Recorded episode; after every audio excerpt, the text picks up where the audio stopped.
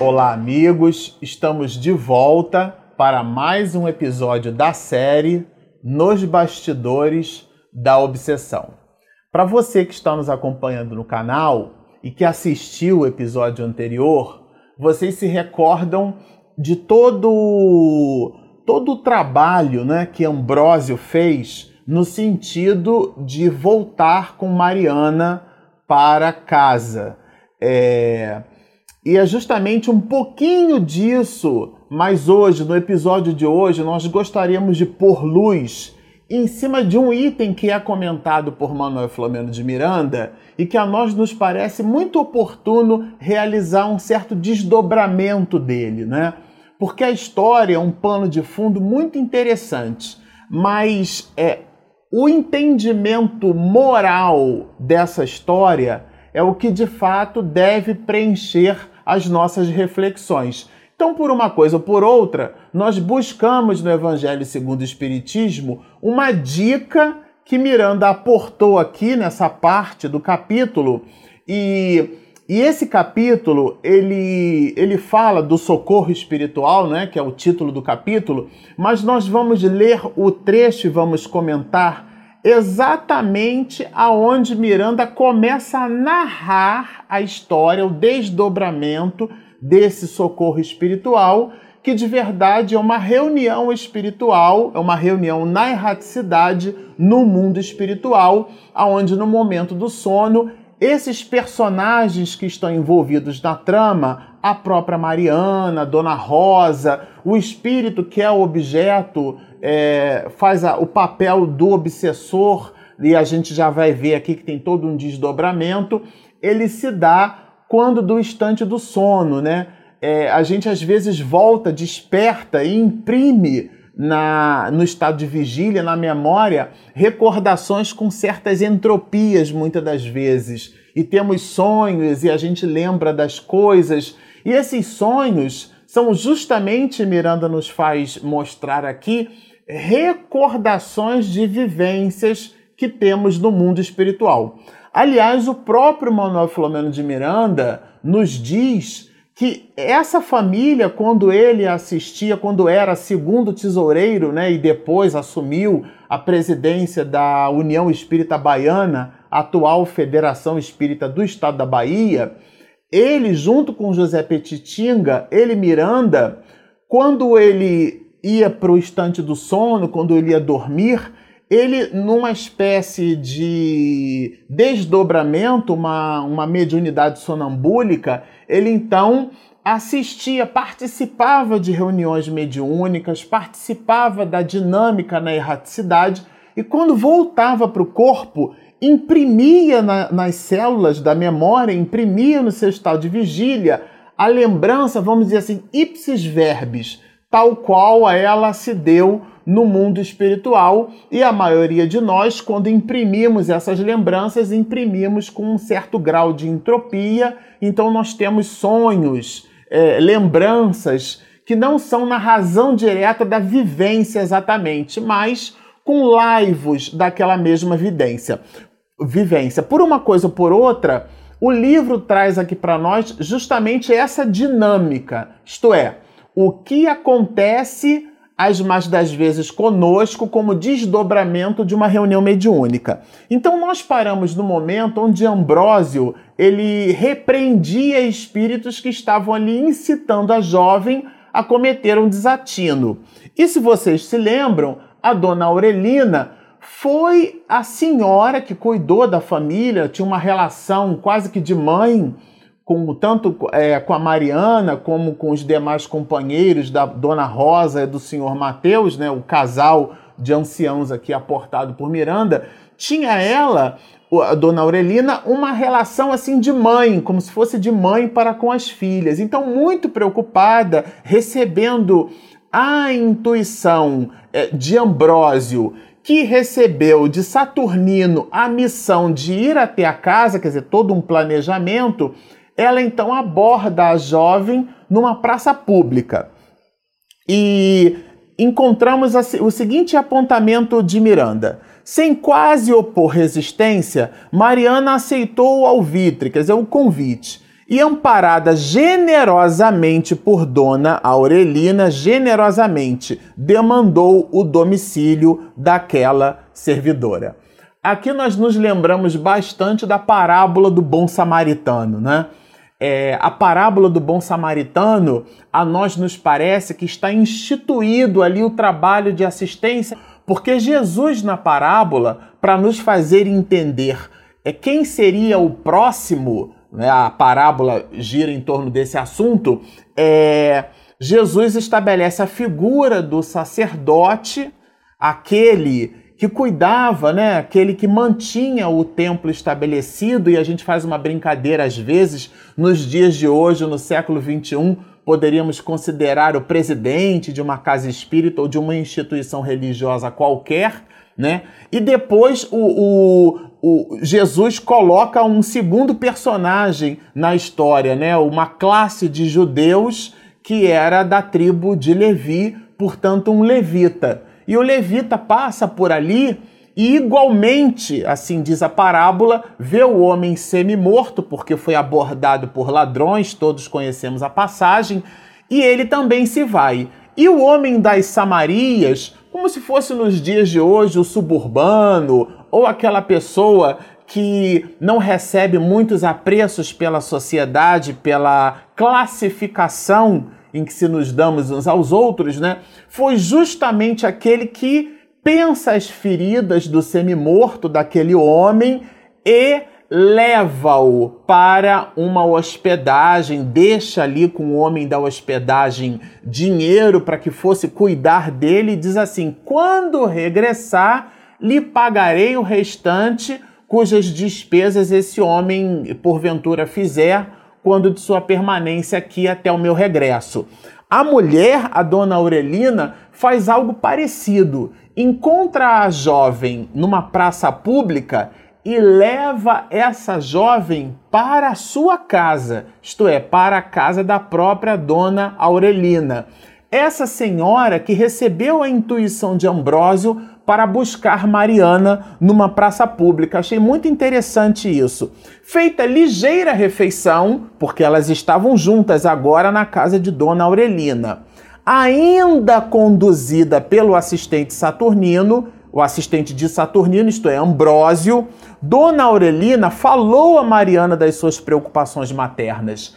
Aqui é, é uma abordagem muito interessante, porque quando nós falamos das nossas preocupações, quando abrimos a boca e falamos com o coração, é, a mensagem chega ao outro não de forma plástica, de forma artificial, como se a gente estivesse mantendo um protocolo, né? Aqui estamos falando de algo que vai ao coração, uma instrução sim, porque as mais das vezes, quando estamos distante do problema, é um pouco acima do mosaico, conseguimos divisar os quadradinhos daquele mosaico entendendo as peças e as engrenagens de uma determinada situação.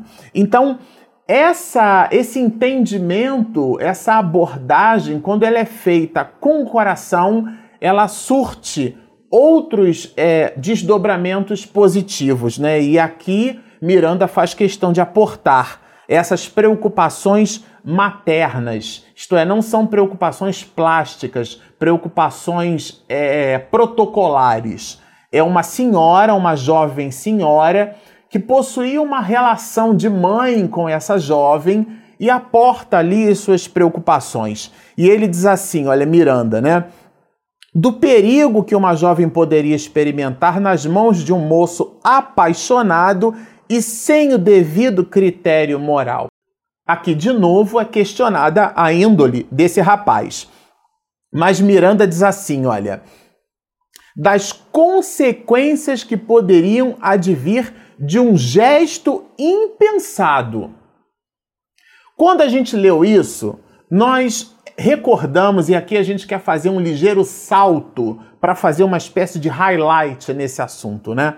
É, nós gostaríamos de fazer um pequeno salto para o Evangelho segundo o Espiritismo, mais especificamente num trecho do Evangelho que trata sobre a desgraça real.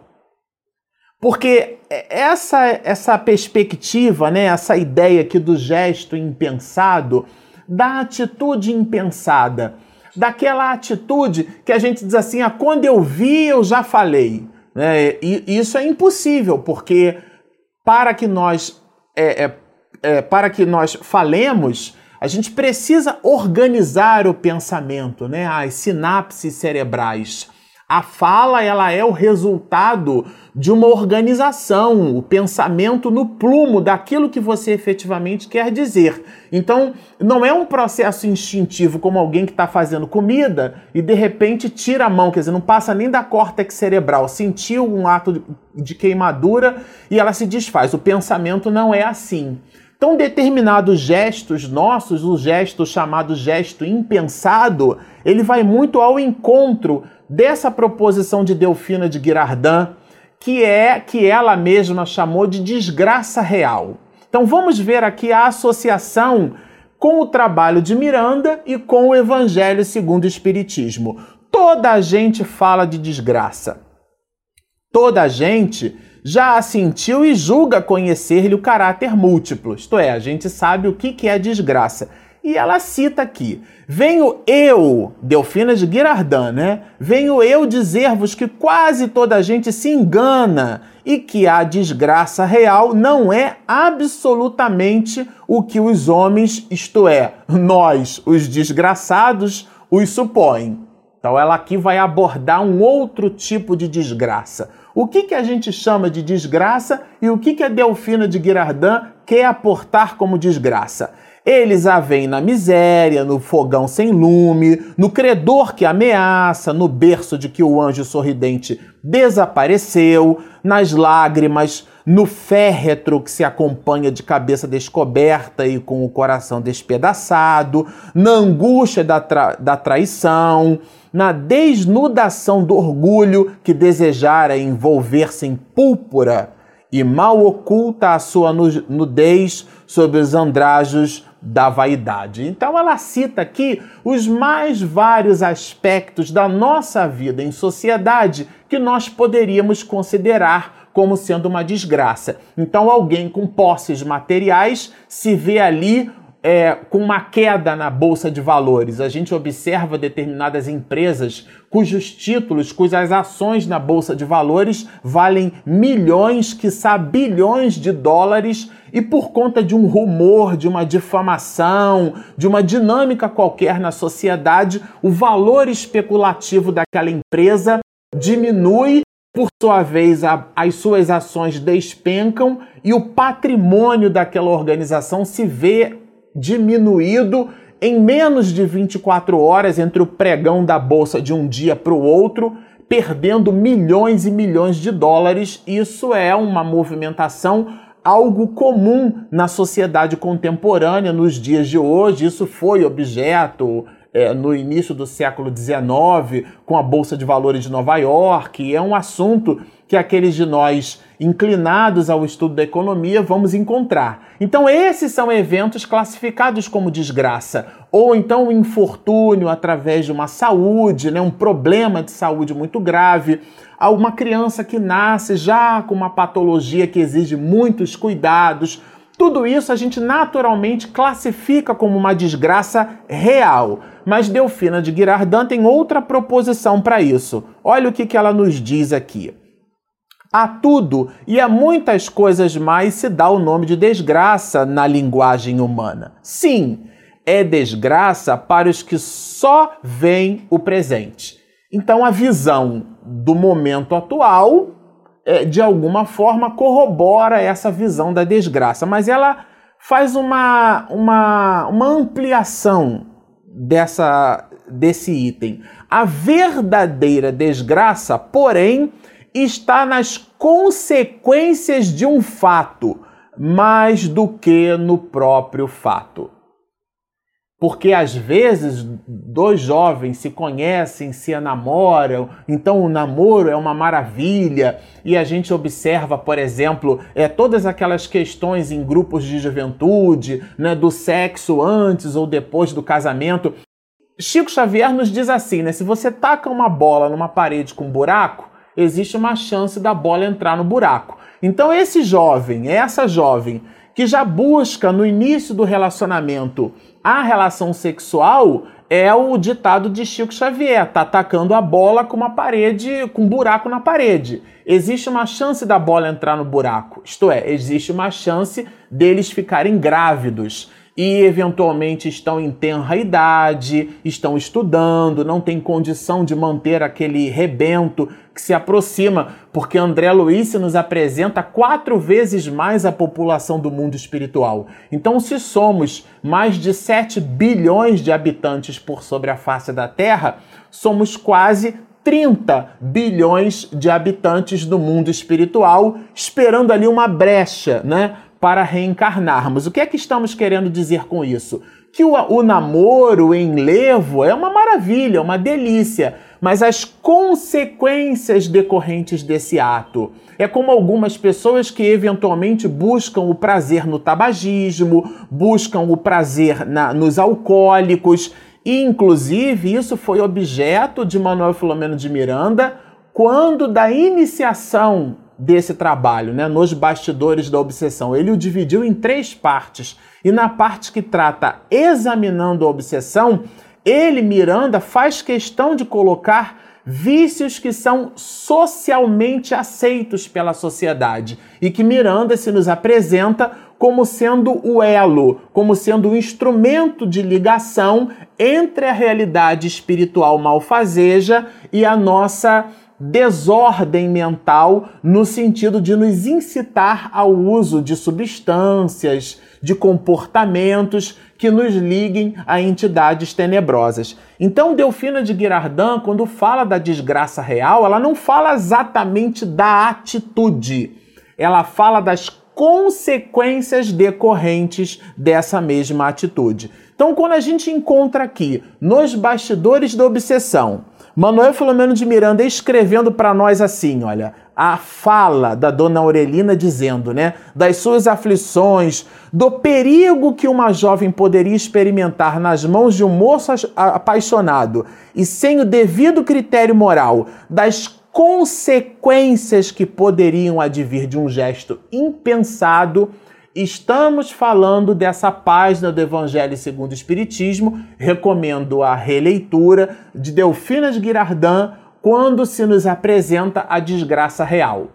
E quantos de nós, é, quando sintonizamos com entidades malfazejas, né, num átimo de minuto ou de segundo, a gente dá uma fechada, provoca um acidente, um acidente de trânsito e o desdobramento daquilo é a desgraça real. Isso quando não traz moléstias, doenças, consequências judiciais ou consequências para a, a estrutura física dessa ou daquela pessoa. Quer dizer, são essas as consequências morais. Então, Mariana, quando irrompe o lar doméstico, incitada por esse inimigo espiritual, Ambrósio pela orquestração de Saturnino, já multiplexava as possibilidades dessa situação. Aqui então, por isso fizemos questão de mencionar, de pôr luzes nessa, nesse processo de gesto impensado, de atitude é, não refletida. Quantos de nós não sintonizamos com aqueles que não nos querem bem e de repente nós produzimos o verbo com ira, nós produzimos o gesto agressivo, nós produzimos é, posturas que depois nós nos arrependemos dela. E Delfina de Guirardin e Manuel Filomeno de Miranda se nos apresentam justamente a necessidade de ponderar. E foi isso, foi essa ponderação, é, toda ela é, circunvizinhada por um apoio espiritual, porque era Saturnino destacando Ambrósio para apoiar Mariana, foi esse esse conjunto de atitudes que cercou Mariana para que ela não produzisse consequências através desse seu gesto impensado. E aqui Miranda diz mais, olha, como se falasse a própria filha com lágrimas. Isso aqui, gente, é o verbo com emoção. É a frase, a citação de João Evangelista, né? Pois que a boca fala do que está cheio o vosso coração. Era um diálogo, um diálogo fraterno, um trabalho, um verdadeiro trabalho é, é, de assistência feito por uma senhora, começando numa casa pública, numa praça pública e terminando no cadinho doméstico.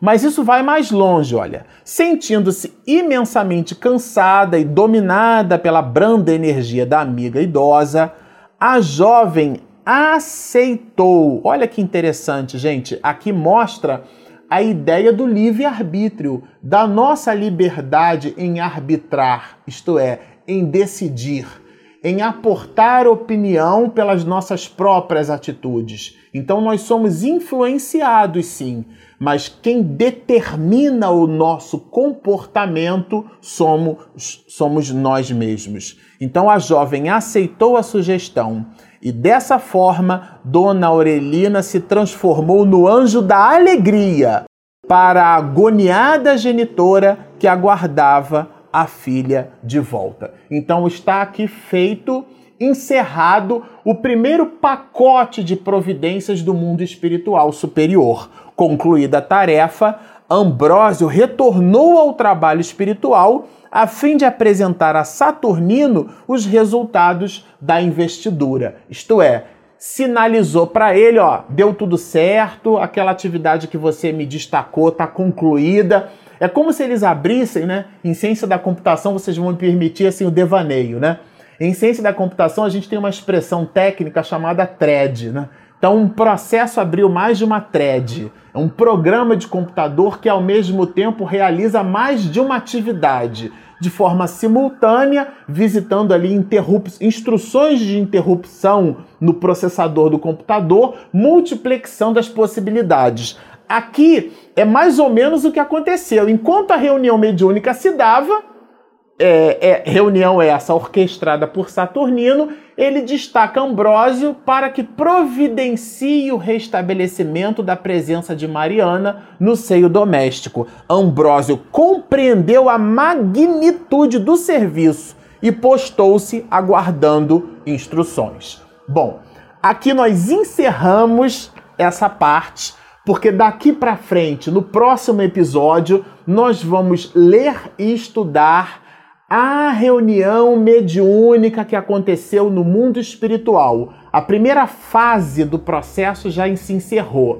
Isto é, a reunião mediúnica no plano físico e a Mariana, a volta de Mariana ao lar, houve todo, todo aqui, toda um, uma, uma trama, né? todo um planejamento para que o namorado não se encontrasse com a jovem, e a partir daí essa primeira fase do trabalho estabelecida, Ambrósio, côncio da dinâmica, da grandeza do, dos, dos trabalhos que se desdobravam, ele então aguarda instruções e você que nos assiste no canal aguardará o próximo episódio, aonde comentaremos pela narração brilhante de Manuel Filomeno de Miranda como se deu o trabalho mediúnico na erraticidade. Você que está nos assistindo, continue nos prestigiando aqui no canal. A gente, na medida do possível, responde aos seus comentários, então continuem fazendo seus comentários, são amigos nossos. Depois que minha esposa Regina Mercadante faz uma edição caprichada, porque eu dou muito trabalho para ela.